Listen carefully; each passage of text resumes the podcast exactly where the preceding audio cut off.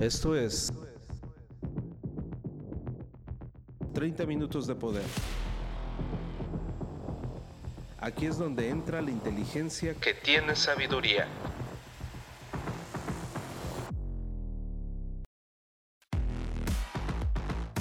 Transfórmate rehaciendo tu mente. The Hypermind.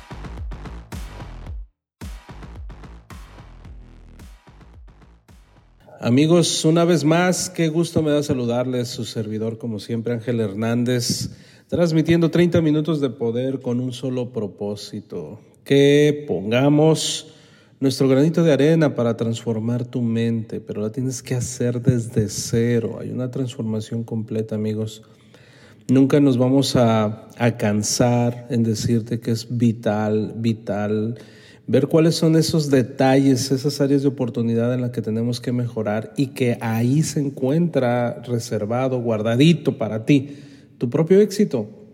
Sí, fíjate, tu propio éxito. Eh, toda, toda la vida eh, constituye pequeños detalles, pequeños hábitos que hacemos o dejamos de hacer y marca una gran diferencia.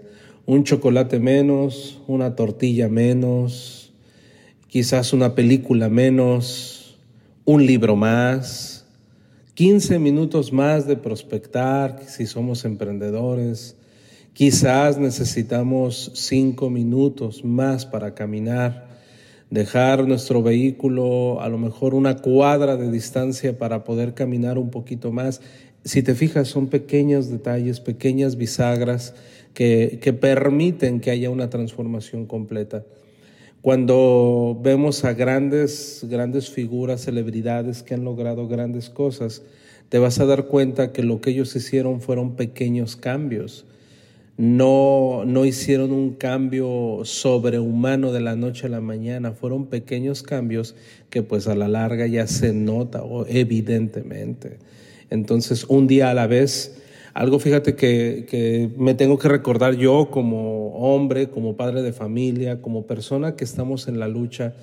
Todos los días me recuerdo que, que necesito mejorar mi alimentación y poco a poco se va haciendo, se va logrando.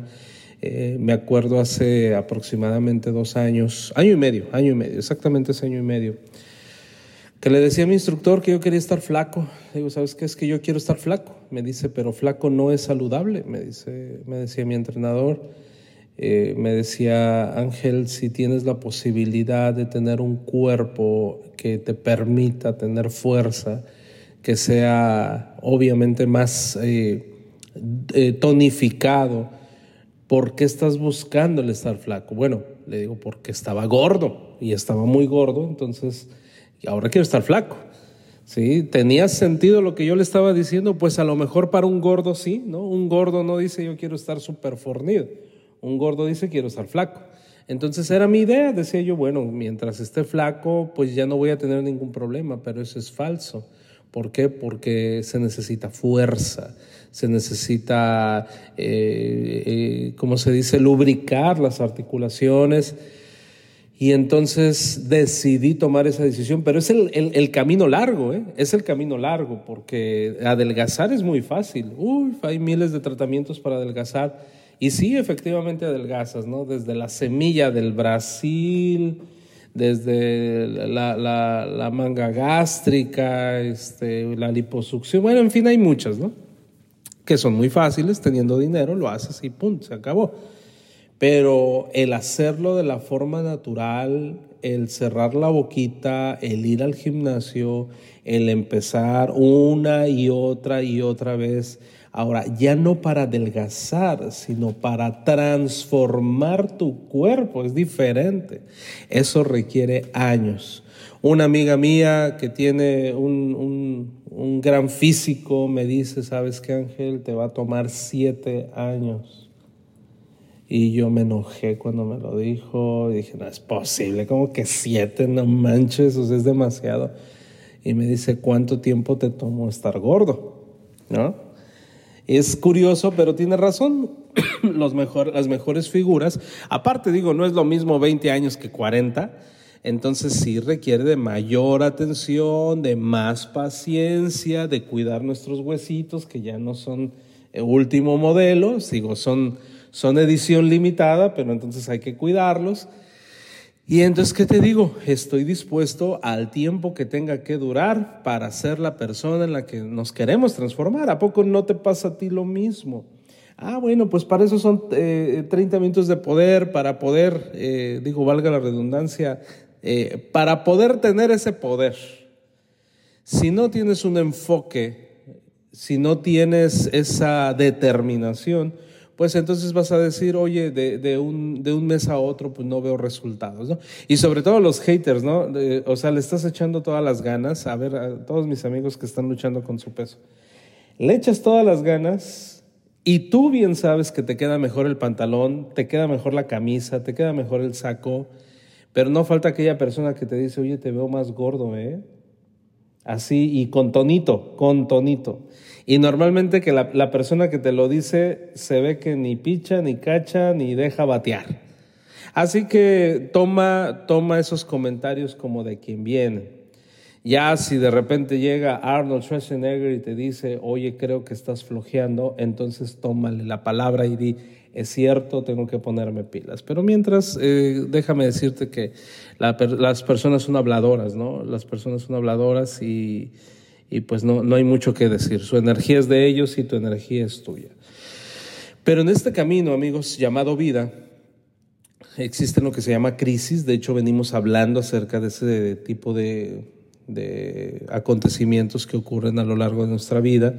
Estábamos aprendiendo que crisis viene del vocablo griego que significa encrucijada y pues es, o, cruce de líneas también. Eh, y, eso pues nos ocurre en nuestra vida. De repente parece que todo va bien y pues, se tuvo que atravesar fulanito o fulanita. O mejoró tu vida o empeoró, ¿no? Al final del día un cambio, un cambio transformacional implica una crisis. Escucha, escucha detenidamente lo que te voy a decir. Deja de comer harinas y vas a tener una crisis. Deja de comer azúcar y vas a tener una crisis. Deja de comer carne y vas a tener una crisis. Es más, deja de gastar y vas a tener una crisis. O sea, todo, todo esfuerzo implica una crisis. Pero ¿qué crees? No todas las crisis son iguales. Todas son distintas. El problema es que muchas veces le otorgamos la energía a cualquier tipo de crisis y ponemos toda la carne al asador. Y esto nos lleva a un, a un dolor, a un sentimiento todavía más fuerte. Así es que es importante, amigos, entender esta parte para que podamos accionar. Entonces hablemos de crisis. Hay crisis de distintos tipos, calados y consecuencias. Independientemente de su magnitud, en todas estamos enfrentando la misma encrucijada. Cómo manejarlas adecuadamente o perdernos en esa crisis, sucumbir y decir, oh no, ya no puedo más de mi vida, quiero mandar todo a la porra, a la fregada.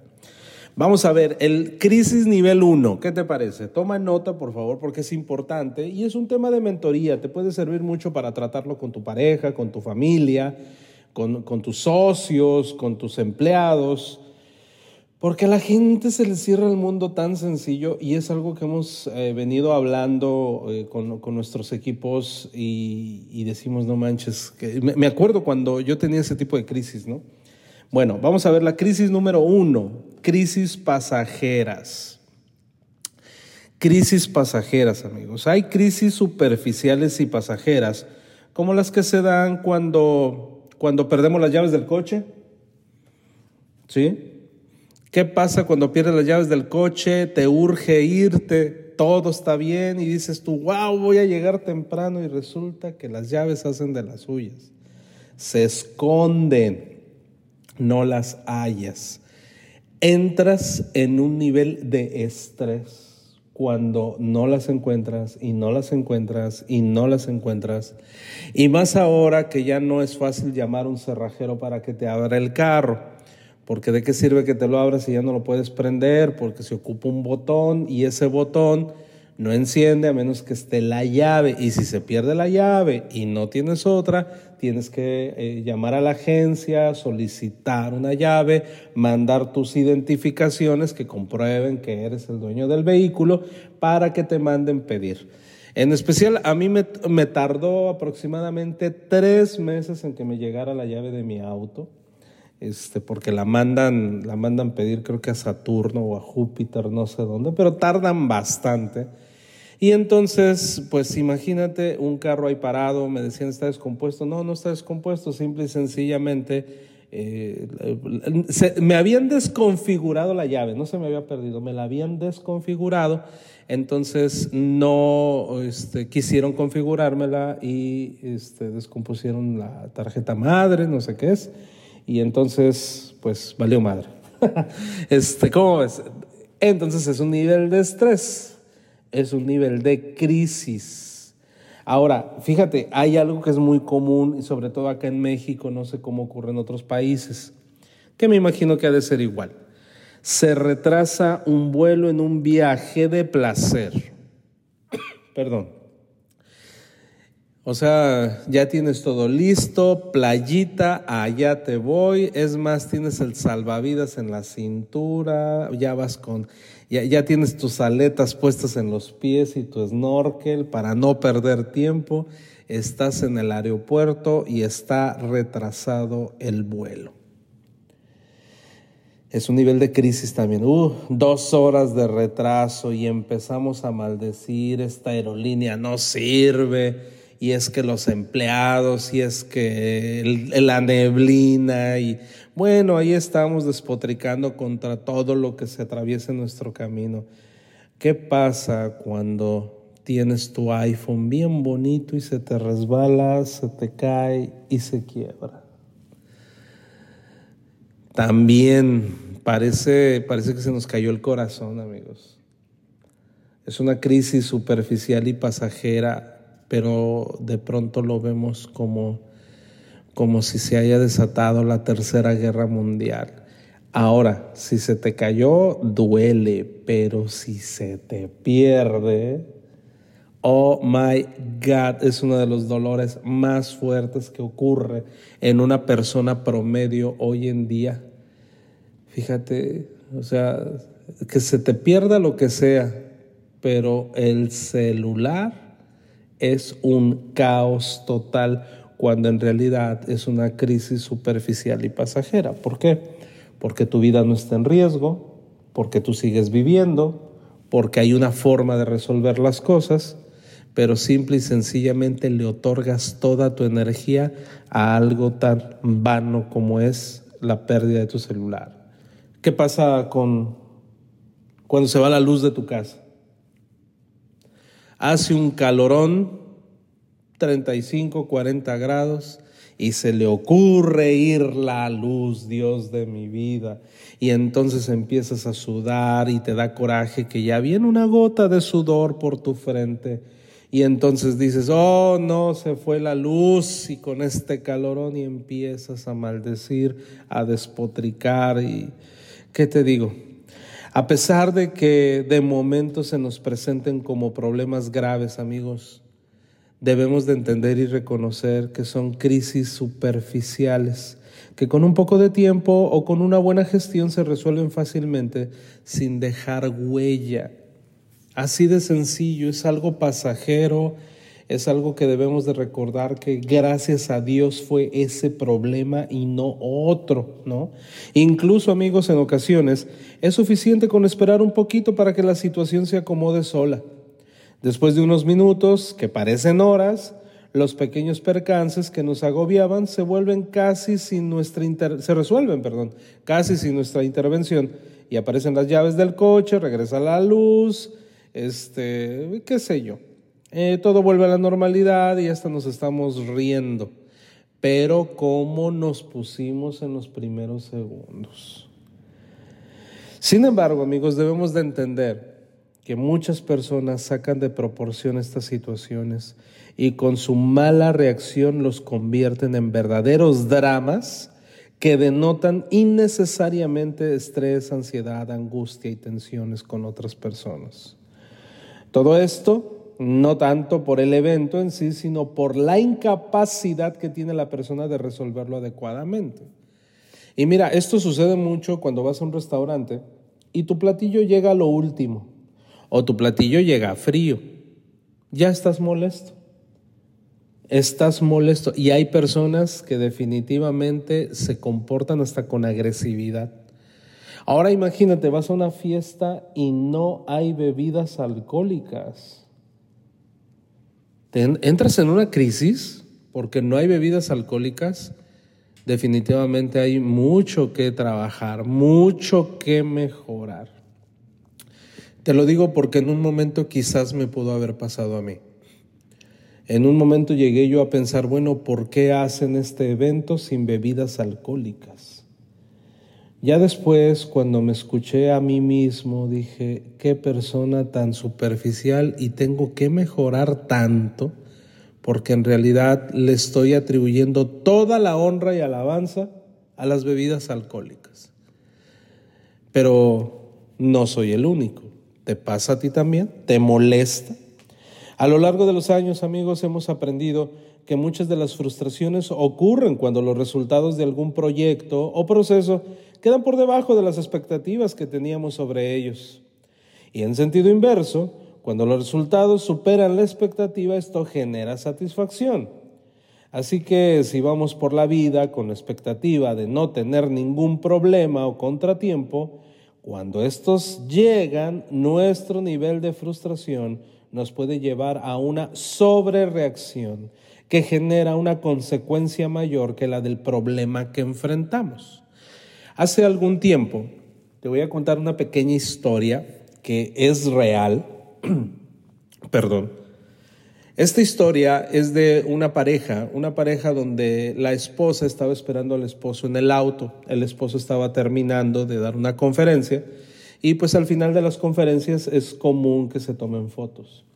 Entonces la esposa empezó a inquietarse porque no salía el marido, no salía, no salía, no salía. Era tan sencillo como para bajarse del auto y asomarse a ver si todo estaba bien. Pero no, decidió mandarle un mensaje.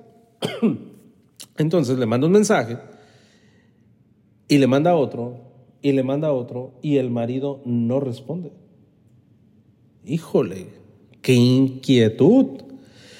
Pero no fue buena ni digna la esposa como para bajarse del auto y asomarse que estaba bien todo, que estaba pasando con el marido.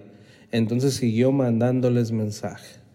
Por allá, después de unos 40 minutos, sale muy contento el esposo, se sube al vehículo y le dice a su esposa, ay, discúlpame mi amor, lo que pasa es que no me soltaban, me, estaban tomando muchas fotos. Y la esposa le dice, ¿cómo es posible si te la llevas pegado a tu celular? No fuiste bueno para responder mis mensajes. Y le dice el esposo, a ver, espérame, no tengo ningún mensaje recibido tuyo.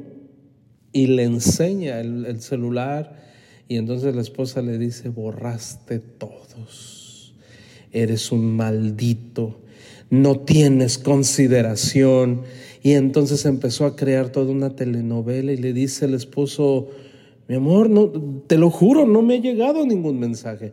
¿Cómo de que no? Sí, bla, bla, bla, y esto y el otro. Y entonces el marido le dice, préstame tu celular. El marido revisa el celular y se da cuenta que la esposa tiene mal grabado el número del esposo. Entonces se lo mandó quién sabe a quién los mensajes, ¿no? Y entonces el marido suelta una pequeña sonrisa y le dice, mi amorcito, mira, te equivocaste. No me equivoqué, fue el diablo el que se metió en mi teléfono y a propósito movió los números para que yo me encolerizara de esta manera. Y entonces el caos no pudo ser evitado se soltó la tercera guerra mundial y entonces terminó fatal esa relación. Así te puedo contar muchísimas a lo largo de la historia que nos, que nos llegan a través de, de nuestras redes sociales o presencialmente, pero dije yo, esta es una buena historia que contar porque la persona en su ego, en su crisis, hasta, hasta le echó la culpa al diablo de que el diablo se metió a su celular y le movió los números, ¿no?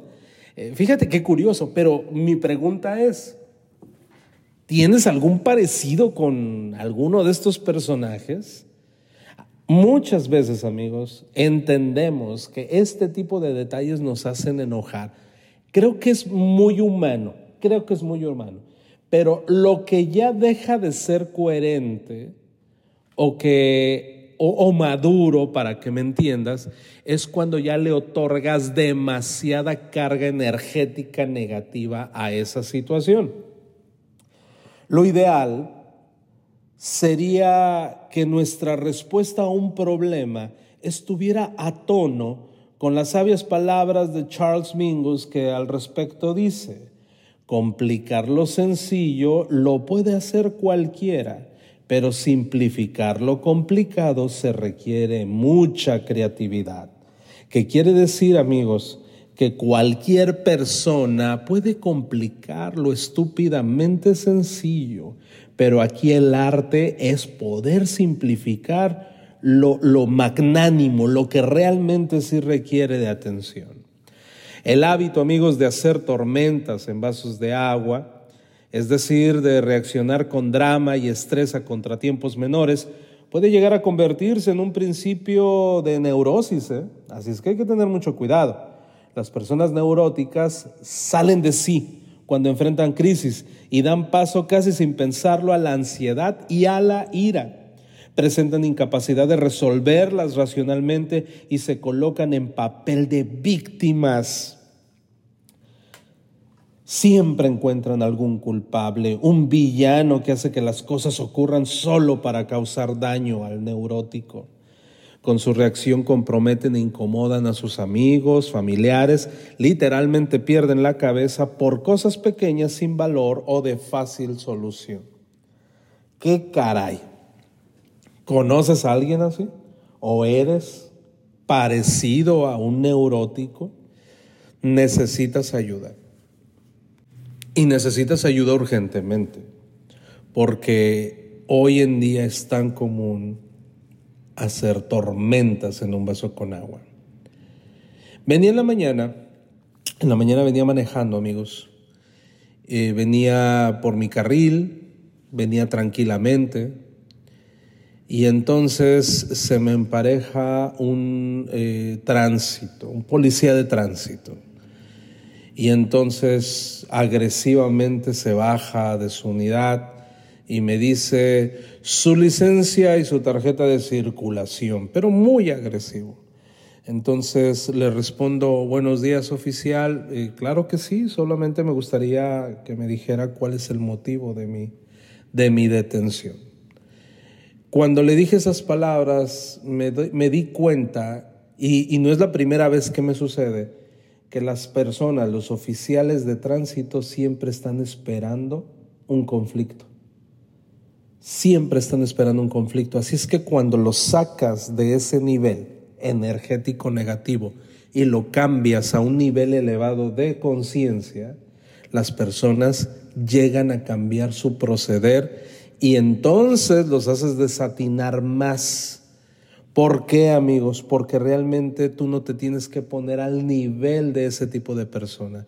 Ellos están acostumbrados a pelear con un neurótico por una estupidez. Eh, hace, hace un tiempo, también aquí en 30 de Minutos de Poder, les estaba platicando cuando estaba en, trámites de, de mi visa y estaba formado y como una persona por su neurosis al, ser eh, eh, áspero, al recibir una instrucción de parte del oficial, del policía, de la embajada, para que apagara su cigarro, comprometió el tiempo de todos y casi hacían cerrar por ese día la embajada, por la estupidez de un neurótico. Era un cigarro, señores, era un cigarro en aquel momento. ¿sí? Eres de los que se molestan porque encendiste un cigarro y te llamaron y entonces lo tienes que apagar inmediatamente y ya se echó a perder tu cigarro.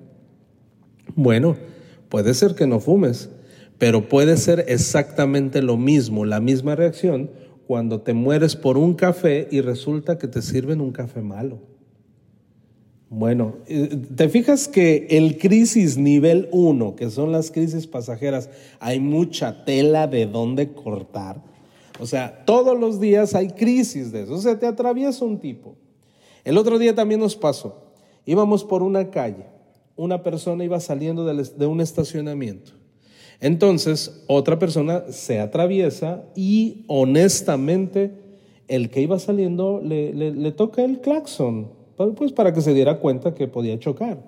Le tocó el claxon de una manera muy correcta y apropiada, pero el neurótico se llenó de rabia y entonces hizo un movimiento de rápido y furioso y ahí va atrás de él para provocarlo. Y entonces se le empareja y acelera el carro y frena y, retrocede y después de un rato como si fuera un perro rabioso se va patinando llantas. Y nosotros estábamos observando toda la escena y dije yo, bueno, ¿cuál fue el propósito? No? ¿Cuál fue el propósito? Entonces, imagínate, estás en una ciudad caótica, se te atraviesa un auto y entonces te enciendes y ahí vas detrás de él. ¿Para qué? O sea, vas a sacar una pistola, este, eh, le vas a recordar a su madrecita santa, o, ¿cuál es el propósito? ¿Te das cuenta que eres manipulado?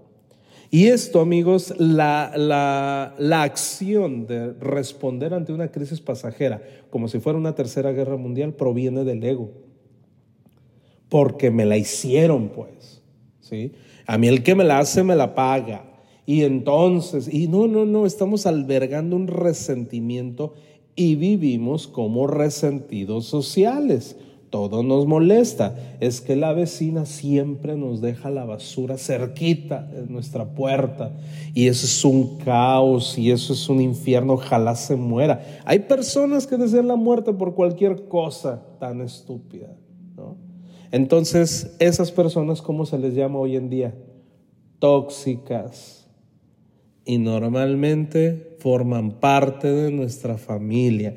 En todas las familias existe toxicidad de la cual debes de tener muchísimo cuidado. ¿Por qué? Porque es contagioso. Es contagioso o bien lo toleras. ¿Y qué crees? La toxicidad no se debe de tolerar aunque te digan lo contrario. No debes de tolerar en el momento que te das cuenta que hay toxicidad en el ambiente, tú te tienes que levantar e ir o desaparecer o calmar la situación. Imagínate que fuera un eh, elemento tóxico como, no sé, eh, por ejemplo en Sinaloa hay muchos químicos. Imagínate que se suelte un poco de amoníaco. Eh, yo lo he sentido.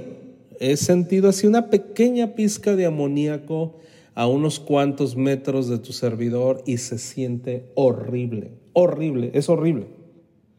Hace algunos años eh, me parece que hubo un accidente, una pipa de amoníaco explota y entonces eh, perjudicó a un gran número de personas allá por eh, Guasave, Sinaloa, cerca de Guasave, y fue un caos total, una simple pipa de amoníaco. Bueno, amigos, la toxicidad de las personas aparentemente no mata, pero por dentro te está quemando, te está destruyendo, te está haciendo trizas. Entonces debes de tener mucho cuidado porque eh, se aprovechan de las crisis pasajeras, de las crisis nivel 1 y entonces están buscando el día de hoy con qué, con todo el respeto de mi audiencia, con qué me voy a encabronar el día de hoy. El día de hoy, ¿con qué me voy a encabronar? Y entonces quiero es más, deseo que se equivoquen para yo enojarme. Hay personas así. Desean que hagas algo malo para que, órale, de una vez, qué bueno. Es como, como, como la esposa que revisa el celular del marido y en su mente dice, ojalá le encuentre algo. ¿Por qué? Porque quiero explotar. No lo dice, pero su ego sí. Quiero explotar y ojalá le encuentre algo. Eh, ¿Se te hace familiar esta expresión que acabo de decir? Bueno, que no se convierta en un hábito el hacer tormentas en vasos con agua. Tu propósito en esta vida no es hacer tormentas, sino todo lo contrario, ser feliz. Y en lo que, te, en lo que a ti te compete, mantente en felicidad. Acabamos de ver la crisis nivel 1. Nada más, las crisis pasajeras. Todavía faltan algunas, amigos, así es que no te desconectes. Sigamos en el siguiente episodio porque esto se está poniendo bueno. Te mando un abrazo. Esto fue 30 minutos de poder. No dejes de escucharnos y sobre todo, permite que estas palabras surtan efecto en tu vida. 30 minutos para gente pensante. Por Ángel Hernández. The Hypermind. Hasta la próxima.